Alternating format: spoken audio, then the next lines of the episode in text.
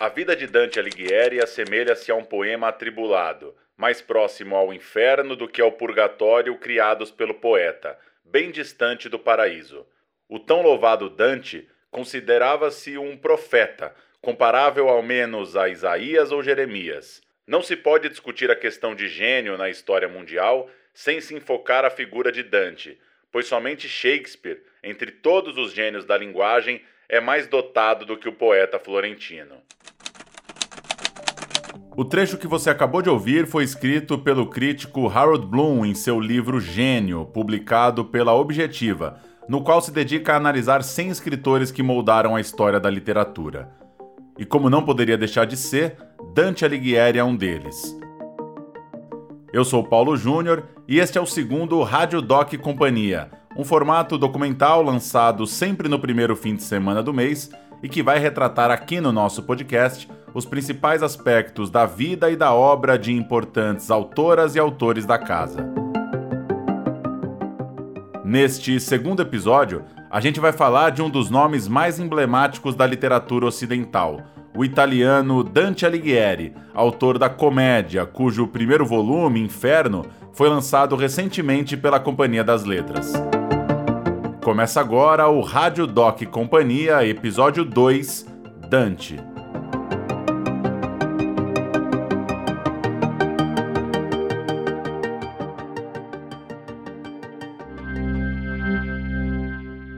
Você provavelmente já ouviu falar de Dante Alighieri, apesar de ele ter nascido em Florença, na Itália, há mais de 700 anos. Ele é o autor da Comédia, um poema épico e longuíssimo dividido em três partes: Inferno, Purgatório e Paraíso. Talvez você não esteja ligando o nome à obra porque ela é mais conhecida como A Divina Comédia, um título que não foi dado pelo Dante, só apareceu depois e cuja história a gente vai explicar mais à frente aqui no episódio. Mas é o mesmo livro. A comédia é a obra mais conhecida de Dante e está tão presente no imaginário popular que aparece das mais diversas maneiras em filmes, livros, músicas e outras manifestações da cultura pop. Quer ouvir um exemplo? Deixai toda esperança vós que entrais. Tá legal, já entendemos. Maldição e desespero. Quanta conversa fiada. Esse trechinho que a gente acaba de ouvir é da versão dublada da animação A Era do Gelo 3, da Disney. Deixai toda esperança, vós que entrais. Isso está logo no início do Inferno e é parte de um texto que o protagonista do livro lê nas portas que o levam à descida. Como se pode perceber, muito já se falou de Dante ao longo da história. Aqui no podcast, a gente vai focar em alguns aspectos da vida e da obra de um homem cuja importância é indiscutível, não só para a língua italiana, mas para a cultura mundial. A gente sabe quando alguém fez a diferença com sua obra artística quando seu próprio nome vira um adjetivo, e você provavelmente tem uma ideia do que seja dantesco, coisa que também a gente vai falar um pouco mais à frente.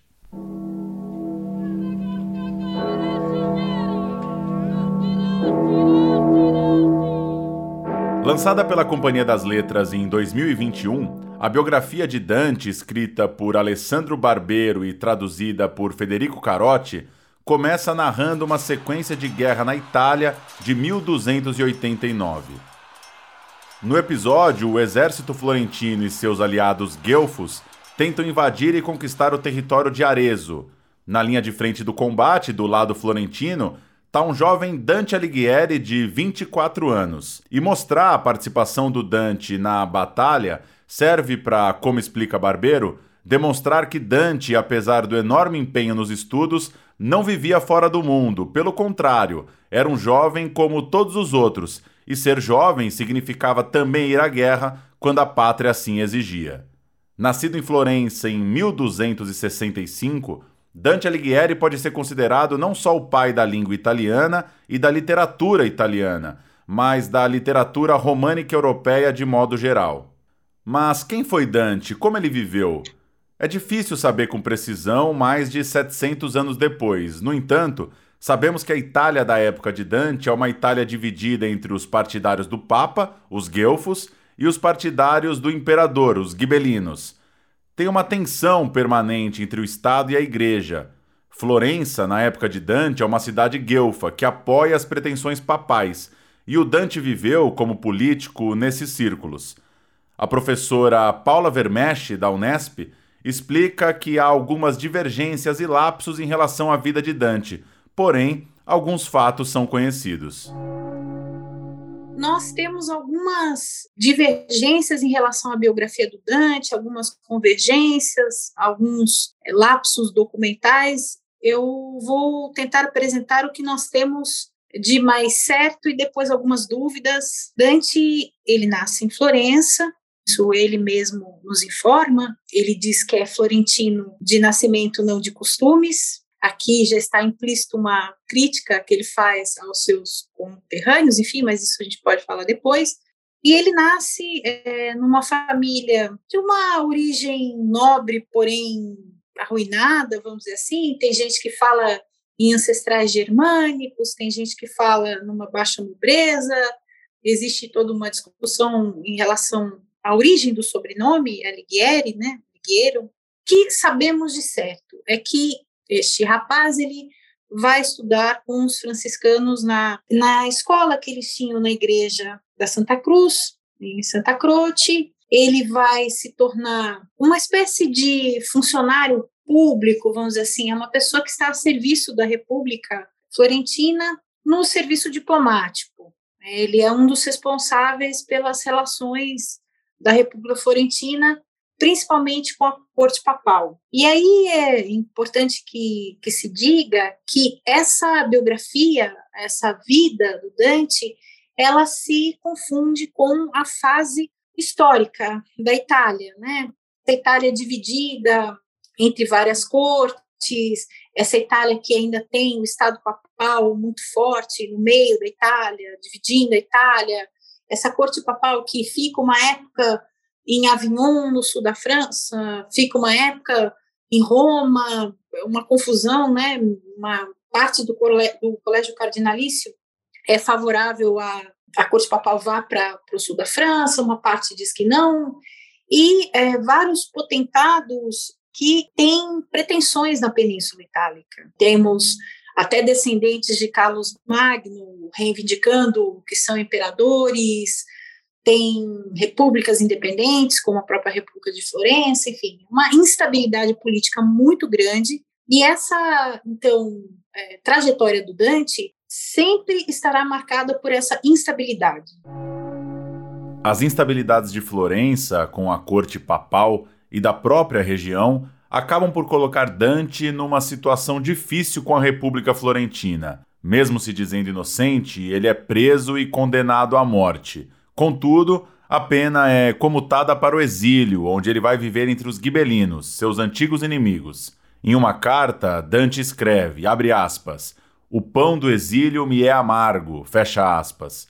Apesar desses percalços, ele não desiste da política. No inferno, há grandes reflexões sobre sua vida como cidadão. Não dá para separar Dante da política. A Florença perdida, a musa perdida, e na comédia, guelfos e gibelinos estão juntos no inferno. Segundo a professora Paula Vermesch, o interessante é que, mesmo em meio a toda essa confusão, Dante Alighieri é um poeta. Um poeta que, desde os 18 anos, em 1283, já escrevia versos líricos. Ele está escrevendo poesia o tempo inteiro, o tempo inteiro. E essa poesia ela é muito ligada a grandes inovações da poesia do seu tempo. Temos, de um lado, os trovadores, os poetas provençais, do outro lado, os próprios conterrâneos de Dante, como o amigo Guido Cavalcanti, o Dolce Estilo Novo. Então, você tem grandes renovações no entender, no se entender é, da poesia. Essa instabilidade política e a poesia são duas coisas assim, quando a gente pensa na figura do Dante, elas são indissociáveis. Mas como que um homem é capaz de definir a língua a ser falada numa região? Para falar sobre essa dinâmica do idioma, a gente vai retroceder um pouquinho no tempo. Na Idade Média, havia áreas inteiras ao redor do Mediterrâneo que falavam latim, se não como primeira língua, como segunda. Esse latim se mantinha como língua franca graças à presença centralizadora de Roma. Então funcionava assim: quando os romanos dominavam um território e impunham sua língua e as leis do seu estado, aqueles locais que não tinham uma língua consagrada precisavam aprender latim para lidar com a nova realidade. Portanto, dentro de algumas gerações, todo mundo já estava falando latim simplesmente porque era mais vantajoso. Ao invés de uma língua pouco comum, falava-se uma língua franca. Quando Roma cai e cessa sua força centralizadora, os diversos latins se separam e se misturam com as línguas que já eram faladas. E Dante Alighieri está justamente no centro e começo desse processo de formação dessas línguas e dessas literaturas. O escritor Alex Castro, que ministra um curso voltado para as obras fundadoras da literatura ocidental, conta como surgiu a literatura de Dante, que influencia o mundo até hoje. No mundo antigo, do latim clássico, sempre houve uma separação de estilos é, bem clara. Tipo, a tragédia era uma coisa séria e que tinha final triste e que acontecia com pessoas nobres e de alto estirpe. A comédia era uma coisa leve que acontecia com pessoas do povo e que tinha um final feliz. E isso era bem separadinho.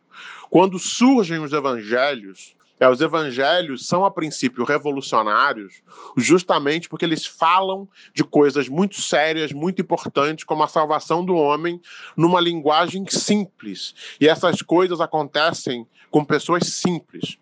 Essa foi, essa foi grande parte do aspecto revolucionário é, dos evangelhos. Dante recupera um pouco isso, porque ele, quando vai escrever a sua grande obra, uma obra para a salvação dos homens, que esse é claramente o objetivo desse seu poema épico, que também é claramente épico, ele decide chamar o poema de comédia como se fosse uma coisa pequena, como se fosse uma coisa boba. E ele, ao invés de escrever em latim, que era a língua da cultura, que era a língua da sabedoria, que era a língua que possibilitaria ele ser lido pelas pessoas cultas de toda a Europa e da bacia mediterrânea. Ele escolhe, ele faz a escolha, a escolha ideológica, política e artística de escrever essa grande obra no vernáculo ali da região de Florença, nessa língua que não tinha grande tradição literária, nessa língua que não era considerada literária. E o que, que é que é bem interessante. Ao fazer isso, ele cria essa língua literária. Ao decidir escrever a sua comédia no dialeto toscano ao invés de latim, o que ele está fazendo é basicamente criar esse dialeto toscano como uma língua literária. Veja, não é nem tanto que ele está criando a literatura italiana, porque, tipo assim, literatura pode ser oral. Não é tanto que ele estava criando a língua italiana ou a língua toscana, que é a mesma coisa, porque essa língua já existia, porque, obviamente, ele, ele a usa. Mas o que ele está fazendo é pegando esta língua que já existia, mas que não era considerada prestigiosa, não era considerada capaz de criar ou de sustentar ou de transmitir arte e literatura, e ele cria grande literatura nessa língua. Ele cria esse instrumental, essas ferramentas. E não só isso, ele é uma influência para todos os outros poetas da Europa. Depois de Dante, todos os outros poetas, eles passam a ter uma escolha. Ele fala: bem, eu posso escrever em latim, mas eu também posso escrever aqui, aqui na minha língua vernácula. Vai ver essa minha língua que eu falo, ela também pode ser capaz de sustentar um soneto, por exemplo. Esse é o grande gesto criador de Dante. O que Dante mostra, o que Dante ensina, é que esses novos artistas da Idade Média, criando poesia, fazendo nova literatura, não precisavam necessariamente usar o latim. Que essas suas línguas faladas, orais, sem tradição, que elas podiam comportar grande literatura. Que havia como fazer grande literatura nessas novas línguas. Dante realizou uma operação ideológica. Não quis escrever em latim para não se limitar somente a um público de intelectuais e acadêmicos. Dante queria escrever na língua do povo, uma língua que qualquer pessoa da região pudesse entender. E essa é a língua que nós vamos ouvir agora. Nel mezzo del cammin di nostra vita mi ritrovai per una selva oscura che la diritta via era smarrita. Ai quanto a dir qual era e cosa dura, e sta selva selvaggia e aspra e forte, che nel pensier rinnova la paura, tante amara che poco è più morte, ma per trattar del ben ch'io vi trovai, dirò dell'altre cose chi vo scorte. Io non so ben ridir com'io ventrai, tant'era pien di sonno a quel punto che la verace via abbandonai. Ma poi ch'io fui al piede un colle giunto, là dove terminava quella valle, che m'avea di paura il cor compunto, guardai in alto e vidi le sue spalle, vestite già de raggi del pianeta, che mena dritto altrui per ogni calle. Allor fu la paura un poco queta, che nel lago del cor m'era durata, la notte ch'io passai con tanta pietà. Você acabou de escutar o famoso ator italiano Roberto Benini lendo o comecinho do Canto 1 do Inferno. Todos esses sons, com essa musicalidade que ainda hoje sustentam a língua italiana, foram imortalizados pela decisão de um homem, como explicou o escritor Alex Castro há 700 anos. Mas antes da comédia, o Dante escreveu um livro intitulado Vida Nova, e para o escritor e professor Eduardo Sterzi, autor do livro Por que Ler Dante, a obra do poeta florentino exige inúmeras releituras. Dante tem é, essa, essa particularidade, né, de um, um, autor desse que a gente trata como clássico, né? Talvez seja o clássico por excelência. Clássico nesse sentido de que é um autor que, em alguma medida, continua exigindo leituras ao longo do tempo. Ele não, não é um autor que tem uma, uma leitura definida de uma vez por todas, e a gente sabe exatamente o que foi a obra do Dante o que, e quem foi Dante. Ou seja, a gente já tem aí sete séculos de diferença entre, entre de, de distância entre o Dante e a gente. E eu acho que durante muito tempo a gente teve essa ilusão, né, de que nós sabemos quem foi Dante, nós sabemos o que é a obra dele. Mas eu acho que quando a gente começa a prestar atenção na obra dele, né, ela exige cada vez mais leitura e releitura.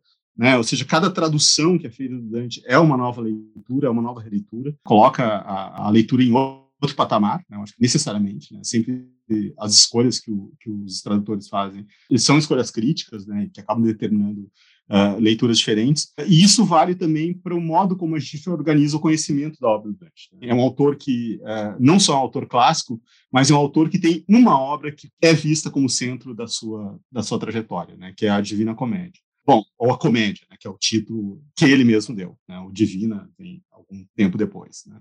Se a gente começa a entrar na obra do Dante por outras obras, né, ou seja, no conjunto da obra dele, por outros textos, a gente passa a ter uma visão um pouco distinta das coisas. Ao escrever A Vida Nova, o Dante formula uma narrativa autobiográfica usando o percurso da poesia em sua vida e propõe uma nova figura do poeta. Segundo o Eduardo Sterzi, esse é o ponto decisivo – Ali surge não só o livro, mas uma determinada figura do poeta que sente necessidade de radicar sua voz na sua vida. E essa vida é em larga medida ficcional. A ordem dos poemas na Vida Nova é provavelmente falsa. Dante altera essa disposição cronológica dos textos.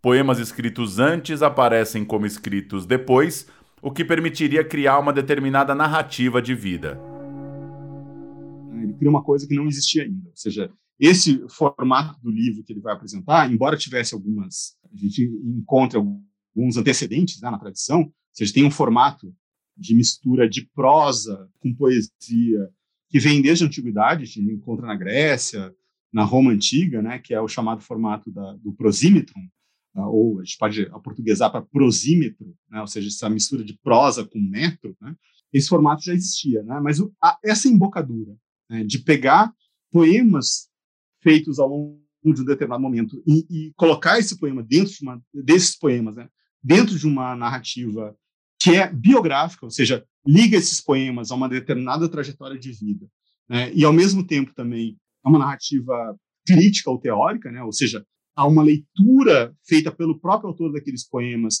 e há um desdobramento desses poemas que é, por um lado, histórico, né? ou seja, ele em alguma medida faz história literária, faz uma história da poesia contemporânea, né? pode ser, ou seja, da poesia da, da sua época, né? remetendo a referência dele, a poética naquele momento, daqueles dez anos. Tem referências a, a poesia antiga, né? mas, sobretudo, a, essa experiência da lírica, que é a lírica nova, né? lírica amorosa, que vem ali da, da, da Provença, sobretudo, ou seja, dos trovadores provençais, dos outros trovadores, uh, sobretudo do sul da Europa, né? e a experiência dos primeiros líricos na Itália, né? na Península Italiana.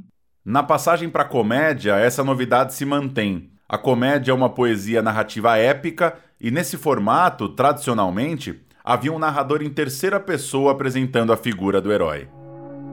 O que ele vai fazer é transformar a si mesmo, enquanto poeta, em herói da sua narrativa.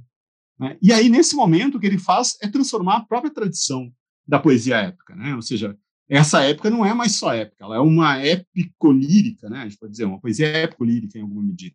Uh, já aponta para um mundo literário que é totalmente diferente, né? ou seja, muito distante dos modelos antigos, mas também, em alguma medida, pelo grau de consciência, de autoconsciência uh, do seu ofício, né, demonstrado a partir do, do, da Vita Nova, também muito distante dos modelos medievais. Né? É quase como se a Vita Nova tivesse funcionado como uma espécie de laboratório inicial no qual o Dante toma consciência daquilo que ele vinha fazendo, mas toma consciência também da, da, da de uma nova figura de poeta né, que ele representava. É, ou seja, em alguma medida, ele parte das condições dadas na sua época, né, para a produção de poesia da sua época, né, uh, mas parte dela para dar um salto, né, ele, ele, ele joga tudo para o futuro.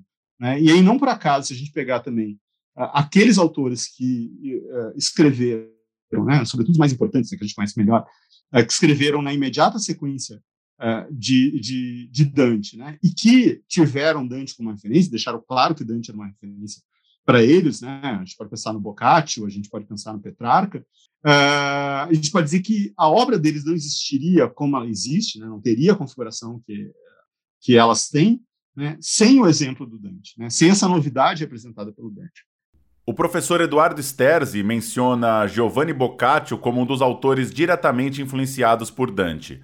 A Companhia das Letras publicou recentemente, pelo selo Penguin, o livro Vida de Dante.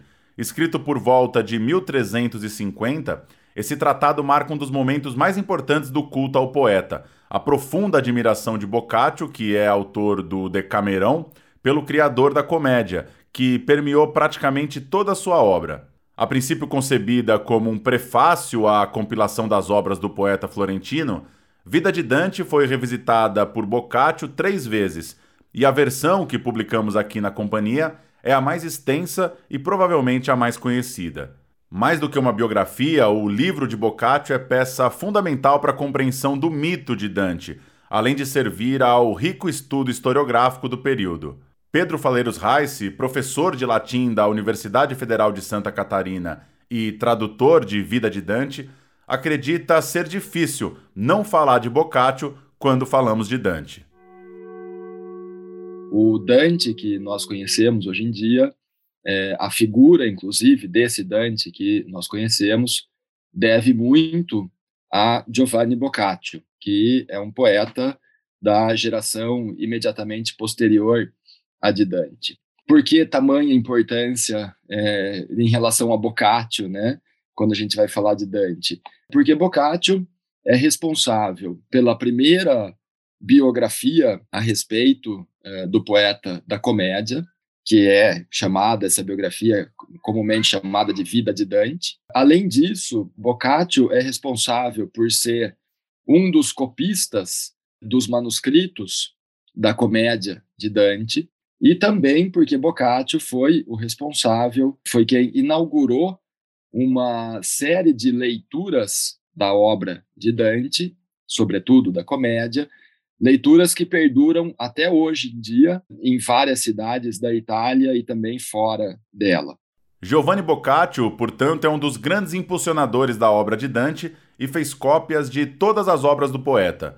Nessas cópias, ele acrescentava seu próprio texto à vida de Dante, antes, por exemplo, do Vida Nova e a Comédia. Mas o Pedro explica que esse é um registro bem diferente das biografias que a gente está acostumado a ler hoje. Essa biografia é um texto é, relativamente curto, breve, é, em comparação com as biografias que nós temos hoje em dia. Inclusive, esse é um ponto interessante de fazer uma comparação com as biografias hoje em dia, que mudaram completamente. Né? O que se entende por biografia hoje, o que Boccaccio entendia por biografia, são é, é, gêneros bastante distintos. Aliás, o próprio Boccaccio não dava o nome de biografia, nem o nome de vida de Dante, no fim das contas. Na verdade, nos é, escritos que chegaram dele a respeito é, das leituras que ele é, fazia do inferno de Dante, num dado momento ele comenta é, numa passagem que ele já tinha falado de um certo de uma certa questão a respeito da obra de Dante no seu Tratatello in laude de Dante Alighieri. Tratatello, que seria um pequeno tratado, um tratadozinho, em laude, em louvor de Dante. Então, é, alguns críticos, inclusive, dão esse o nome para essa obra de Boccaccio.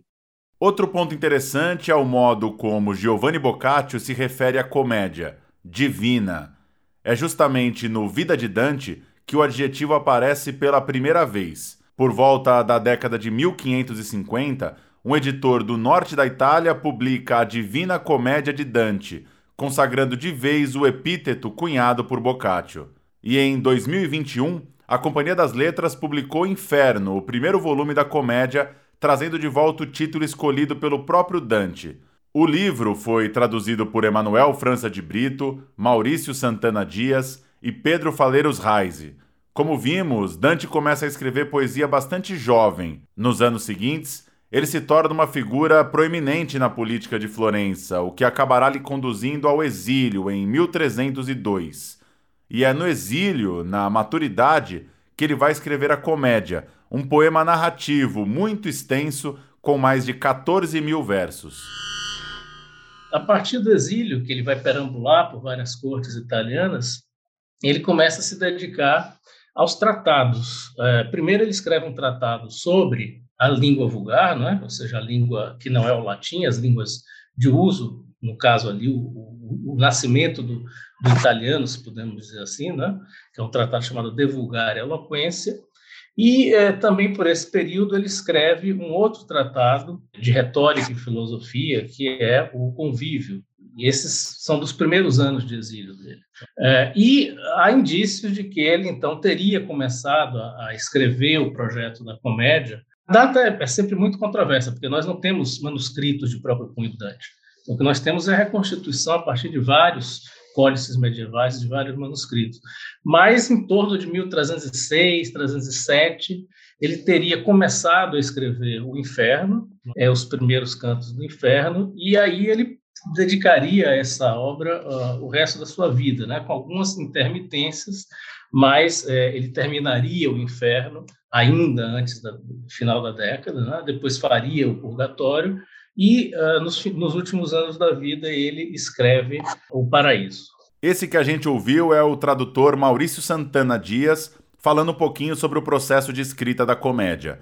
É sem dúvida a obra mais famosa do Dante, é todo escrito de uma forma inventada por ele mesmo, um poema narrativo muito longo que se distancia dos poemas líricos e breves que ele escreveu na juventude. Como definiu pra gente o Maurício, é um texto que conta a história dele, Dante, como um personagem, visitando os três reinos dos mortos em busca da salvação para sua alma. Como é que é a, estrutura da comédia? Ela é muito uh, complexa, porque nós temos um primeiro canto, que é esse canto 1 um do inferno, que é espécie de introdução a todo o poema, em que ele, é, digamos, lança os temas que serão tratados ao longo do, do poema e é, já coloca esse ambiente que é a selva está no limite do inferno. Depois é que ele entra propriamente no inferno, já acompanhado de Virgílio, que essa alma que ele encontra, essa sombra que ele encontra na selva, que o convida então a fazer essa viagem é, pelos três reinos. É, a, a, forma do, do, poema ele é todo baseado no número 3, que é justamente o número que remete à Trindade. Né? É um poema cristão Dante está buscando a salvação é, a partir de um reencontro, né, de uma espécie de volta para casa, e essa casa é a casa né, onde, onde mora Deus, quer dizer, o empírio, esse encontro do, do indivíduo com a divindade. E uh, essa viagem vai se estender ao longo de 100 cantos, sendo que o primeiro é uma introdução, digamos, e depois temos mais 33 do inferno, 33 do purgatório e 33 é, do paraíso. A comédia, além de ter essa narrativa em que o Dante é acompanhado por Virgílio, possui o diálogo como uma de suas características. Dante conversa com esses personagens que encontra, e à medida que desce mais ao inferno, as penas vão se tornando mais terríveis, por isso o adjetivo dantesco. Não por acaso, dos três volumes da comédia, o inferno é o mais famoso. Ali estão também as ligações muito próximas de Dante com o mundo histórico de seu tempo. Além disso, a salvação que Dante tanto busca no poema está de certa forma personificada na figura de Beatriz, a grande musa de sua literatura, que aparece em praticamente toda a sua obra. Pelo que se sabe, ela foi uma jovem que realmente existiu, chamada Beatriz Portinari. Dante se apaixonou por ela na juventude, mas Beatriz morreu muito cedo e o autor italiano dedicou-se, pelo resto da vida, a escrever sobre e para ela. À medida que ele vai, então, depois passar pelo, pelo inferno, chegar até o purgatório, porque ele sai depois, atravessa o hemisfério da Terra. A Terra não é plana para Dante, né? É bom que fique muito claro, na Idade Média já se sabia que a Terra não era plana. É, e ele atravessa, então, esse hemisfério e chega no hemisfério sul, e os, e os medievais achavam que a, o hemisfério sul era todo composto de água, né? era o mare ignoto, né? eles, eles, chamavam aquilo de, de, um mar, eles não, não imaginavam que pudesse haver todo um continente no hemisfério sul. Então eles chegam à beira da montanha do Purgatório e ali praticamente é uma imagem especular, porque a montanha do Purgatório se constitui a partir daquela terra que saiu de dentro né, é, do planeta com a queda de Lúcifer e que formou essa montanha no hemisfério é, austral, no hemisfério sul.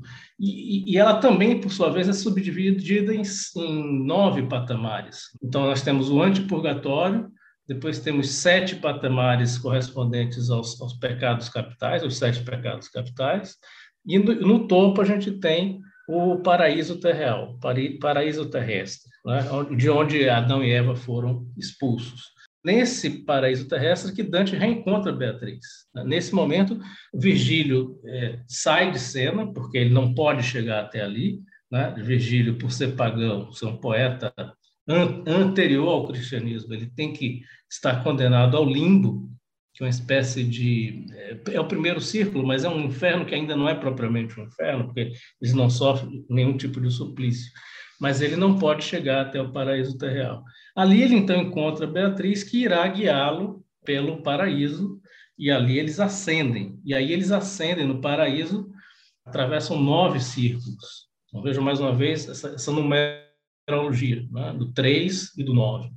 E eles então vão é, desde o céu da lua até o último é, lugar, que é já além das, da, do primo mobile, que seria o nono círculo, e chegam até o empírio, então, aí Dantes, finalmente, ao final dessa viagem, lá ele vai encontrar uma série de, de, de filósofos do cristianismo, Tomás de Aquino, São Boaventura, é, grandes figuras do cristianismo, e vai finalmente chegar, pelo intermédio, inclusive, da, Virgem, da própria Virgem Maria, é, ter a, a possibilidade de ver é, Deus face a face, como diria Paulo. Então, ele ele vê aquela luz, vê três círculos concêntricos né, no último no último canto nessa imagem fulgurante e ali a, a, a imagem de um, de um rosto humano né, e, a, e ali termina então o poema.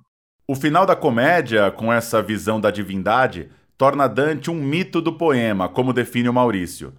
Dante, de fato, inventa um tipo de poema que não tinha sido escrito por ninguém até então, uma espécie de épica cristã que se relaciona com a épica antiga de Homero e Virgílio, porém imersa num contexto cultural absolutamente diferente, o pensamento cristão medieval, que busca a redenção. Aqui a gente vai ouvir mais um trechinho da comédia do canto 3 do Inferno, dessa vez em inglês, lida pelo ator Benedict Cumberbatch. Who are those people defeated by their pain? This miserable way is taken by those who lived without disgrace and without praise. They now commingle with the coward angels, the company of those who were not rebels nor faithful to their God, but stood apart. Maurício conta ainda que o texto de Dante foi circulando a partir de manuscritos e só mesmo nos séculos 19 e 20 se definiu um texto definitivo da comédia. E nem sempre, ao longo dos séculos, o poema de Dante gozou do prestígio que tem hoje. Há períodos em que eh, Dante não goza de muito prestígio, por exemplo, nos períodos clássicos ou neoclássicos, viam esse poema com, com uma espécie de como se fosse um, um, um, poema inclassificável e que, portanto, não, não mereceria a atenção é, da, da, de quem se preocupava justamente com uma poesia pura, com a, com a poesia é, de formas é, não misturadas, como é o caso da poesia de Dante, porque ali ele mistura de tudo, inclusive muitos registros, do mais elevado ao mais baixo, ao mais chulo.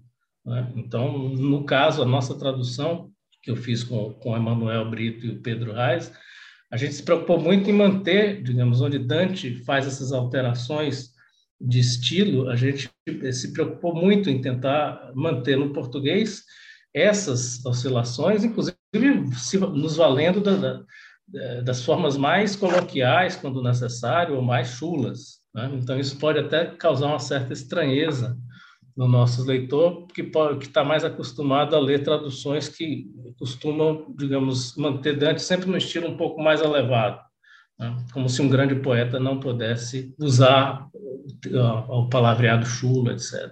Podemos. A tradução de Inferno, publicada pela Companhia das Letras, foi feita diretamente do italiano, ou melhor, desse italiano criado por Dante Alighieri há 700 anos. Maurício e o tradutor Emanuel Brito trabalhavam juntos há muitos anos. O doutorado de Emanuel é sobre Convívio, livro tardio de Dante, também publicado pela Companhia das Letras, e aí, a partir de um interesse mútuo entre editora e os tradutores, convidaram também o Pedro Faleiros Reis para o projeto. A tradução, ao contrário do que foi feito em outros países, vem sendo feita a cada volume, ou seja, ao invés de cada tradutor ficar responsável por inferno, purgatório ou paraíso, os três optaram por uma tradução que fosse resultado de uma discussão conjunta do texto, verso a verso a gente pensou, bom, precisamos trabalhar em cima de um primeiro texto. Então, alguém, um de nós, faz uma primeira versão de um, de um canto, por exemplo, canto 1. Um. um de nós faz uma versão, essa versão é revisada, passa, é, é, o texto passa pelos colegas, que vão anotar, fazer sugestões, observações, alternativas, inclusive, porque muitas vezes a gente deixava, um ou outro deixava um verso por, por concluir, né, ou pra, e percebendo que ainda não estava bem acabado. E então a gente passava por, por essa revisão dupla, anotada e comentada, e depois nós nos encontrávamos é, pelo Skype, a gente tinha encontros periódicos, é, geralmente duas vezes por semana.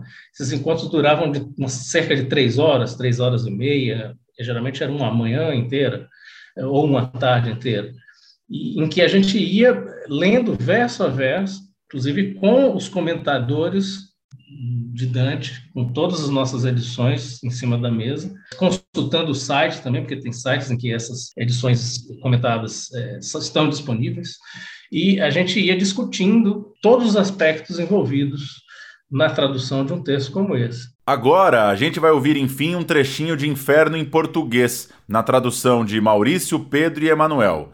É o comecinho do canto 1, mesmo trecho recitado pelo Roberto Benini em italiano lá no começo, mas agora lido pelo poeta Fabrício Corsaletti. No meio do caminho desta vida, me descobri em uma selva escura, pois a direita via era perdida.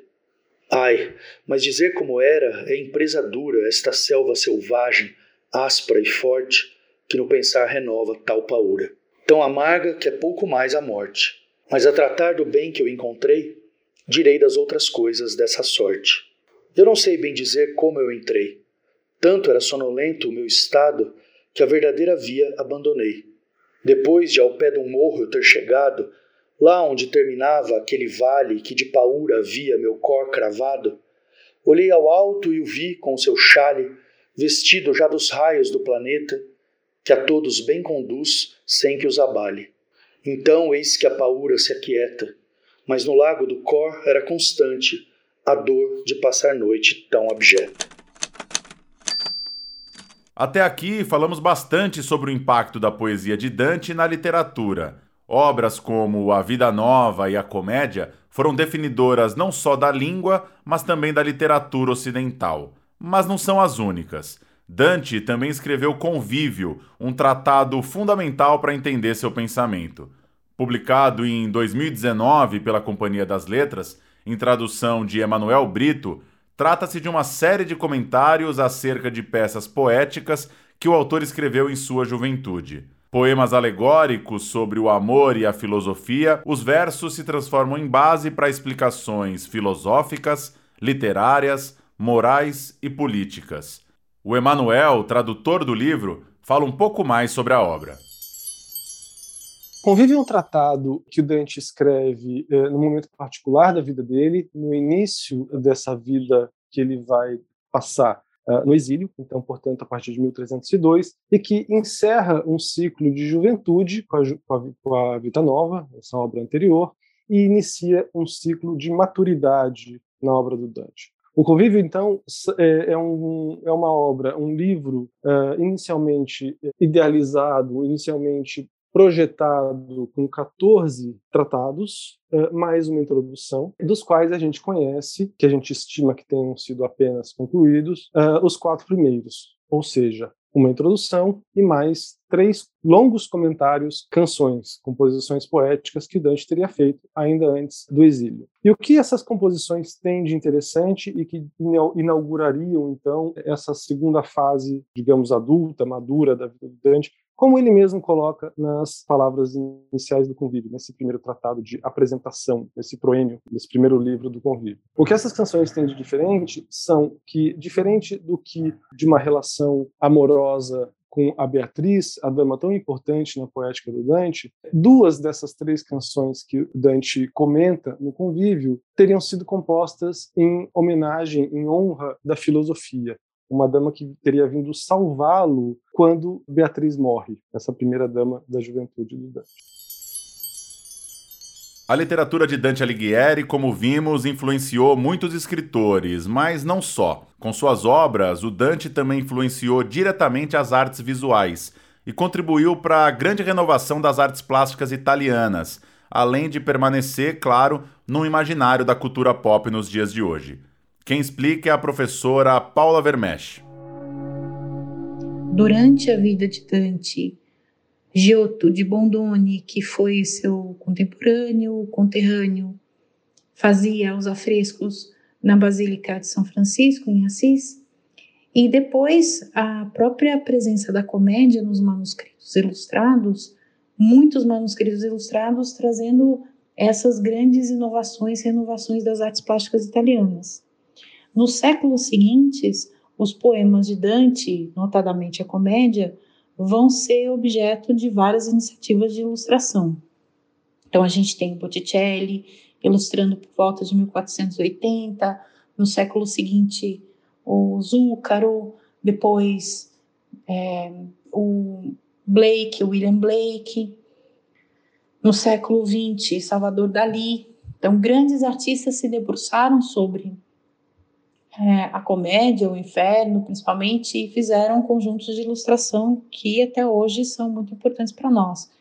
Eu vou destacar, talvez, o mais famoso, que é o do Gustave Doré, é, o artista francês do século XIX, e as ilustrações do Doré até hoje fazem parte, assim, da cultura pop, inclusive. Elas estão na capa do disco dos Mutantes, na HQ, em vídeos, né, no cinema, então são referências para muitas obras de arte visual que a gente tem até hoje.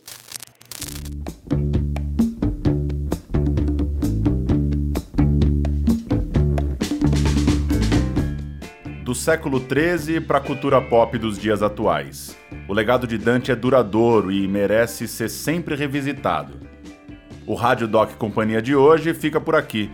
Ao fundo, a gente ouve a música Ando Meio Desligado, uma das faixas mais conhecidas do disco A Divina Comédia dos Mutantes, em cuja capa está a obra do artista Gustave Doré, citado pela professora Paula Vermesch. Eu sou Paulo Júnior, cuido também da edição desse episódio, que teve roteiro de Matheus Baldi. A gente agradece muito a colaboração da Paula Vermesch, do Alex Castro, do Eduardo Sterzi, do Pedro Faleiros Heinz, do Maurício Santana Dias e do Emanuel Brito por terem topado conversar com a gente. E do Fabrício Corsaletti, pela leitura que nos enviou.